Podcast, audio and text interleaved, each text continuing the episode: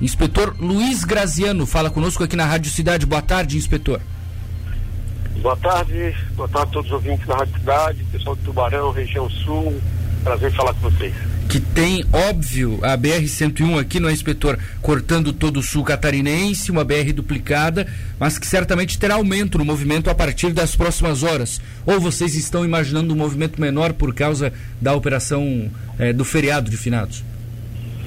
Não, nós estamos esperando um movimento maior. A gente acredita que, eh, assim como ocorreu agora no, no feriado de 12 de outubro, também deve haver uma movimentação grande nas rodovias federais de Santa Catarina e a BR-101 é com certeza a rodovia que deve apresentar a maior movimentação. A maior busca deve ser pelo litoral catarinense, Trecho Sul deve receber o pessoal do Rio Grande do Sul, que deve vir para cá. Tem um trânsito forte também em direção à Laguna. Então, é, aqui na região central, a Grande Florianópolis, região do Balneário Camboriú, e depois as outras rodovias que trazem, né, principalmente a 282, que traz o pessoal do oeste para o litoral, a 470 e a 280. São as rodovias que devem apresentar a maior movimentação, que deve começar a partir de amanhã. Perfeito. É, inspetor, não dá para comparar com o ano passado, né? Ano passado o feriado foi num sábado, mas teve em 2018, quatro dias, 90 acidentes e quatro mortes. Vamos torcer para melhorar esse número nesse feriadão, não é difícil fazer uma projeção, não é, inspetor Graziano, ou tem como? Não, é difícil fazer porque é, você tem vários fatores, né? Às vezes você tem uma situação de um trânsito relativamente tranquilo e às vezes você tem às vezes no meio do feriado, quando tem uma menor movimentação, você tem um acidente grave. Ontem mesmo, né, essa madrugada, teve esse acidente grave em Tubarão, com um motorista é, embriagado que acabou tirando a vida de uma, de uma senhora, né, na passageira da, da moto. Então os acidentes eles acontecem, é uma fração de segundo, basta alguém errar, e errar principalmente no BR-101 duplicado, onde a velocidade é mais alta, isso pode gerar um acidente e muitas vezes com, com várias vítimas. Entendi. Nós estamos trabalhando para reduzir esse número de mortes a zero. Esse seria o ideal para nós. Mas é. a gente sabe que é difícil. Nós temos aí uma média de um, morto e meio, em média, por dia em Santa Catarina. Chegamos a, a, a ter até um morto por dia. Então, num feriado de quatro dias, é, quatro motos estaria dentro da média, mas a gente quer diminuir isso. A gente tem todo um trabalho de, de fiscalização uh, sendo desenvolvido em vários pontos, foram levantados pontos críticos uh, das rodovias. Então a gente está com toda uma, uma operação em andamento exatamente com o grande objetivo que é reduzir acidentes. Se a gente conseguir isso, vai ser sucesso. Agora, uh, a, a polícia depende de do comportamento dos motoristas, né? Porque a polícia sozinha não resolve o problema. É. É inacreditável, né?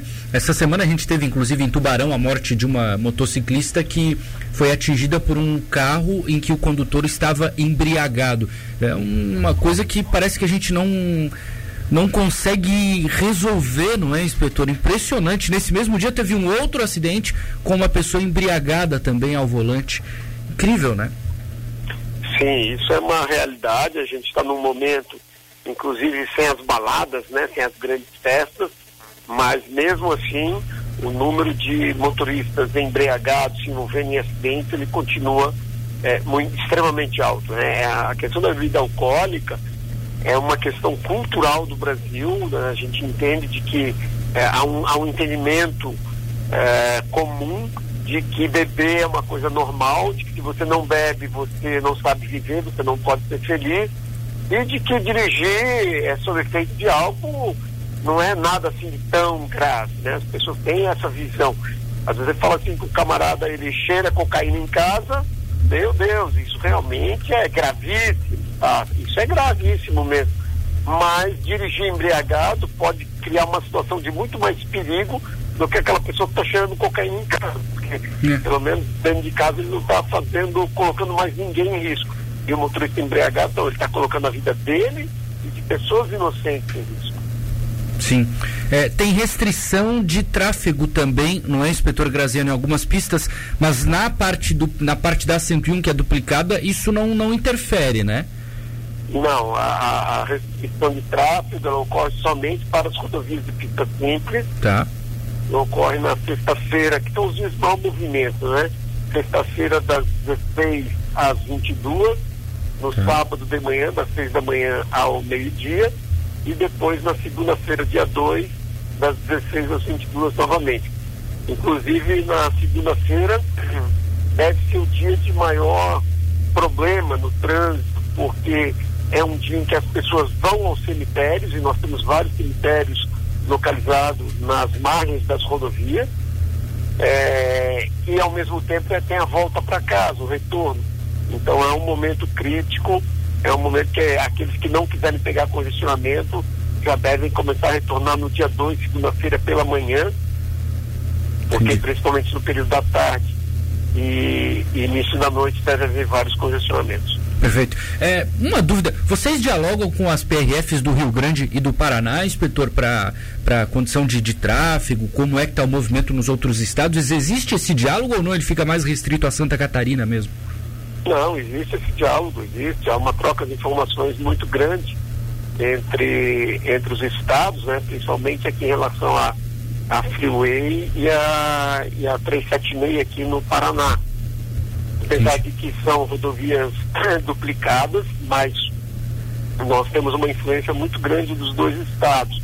Os paranaenses, eles descem para Santa Catarina, eles entram para as praias do Paraná ou para São Francisco do Sul e causa congestionamentos na região norte da BR-101.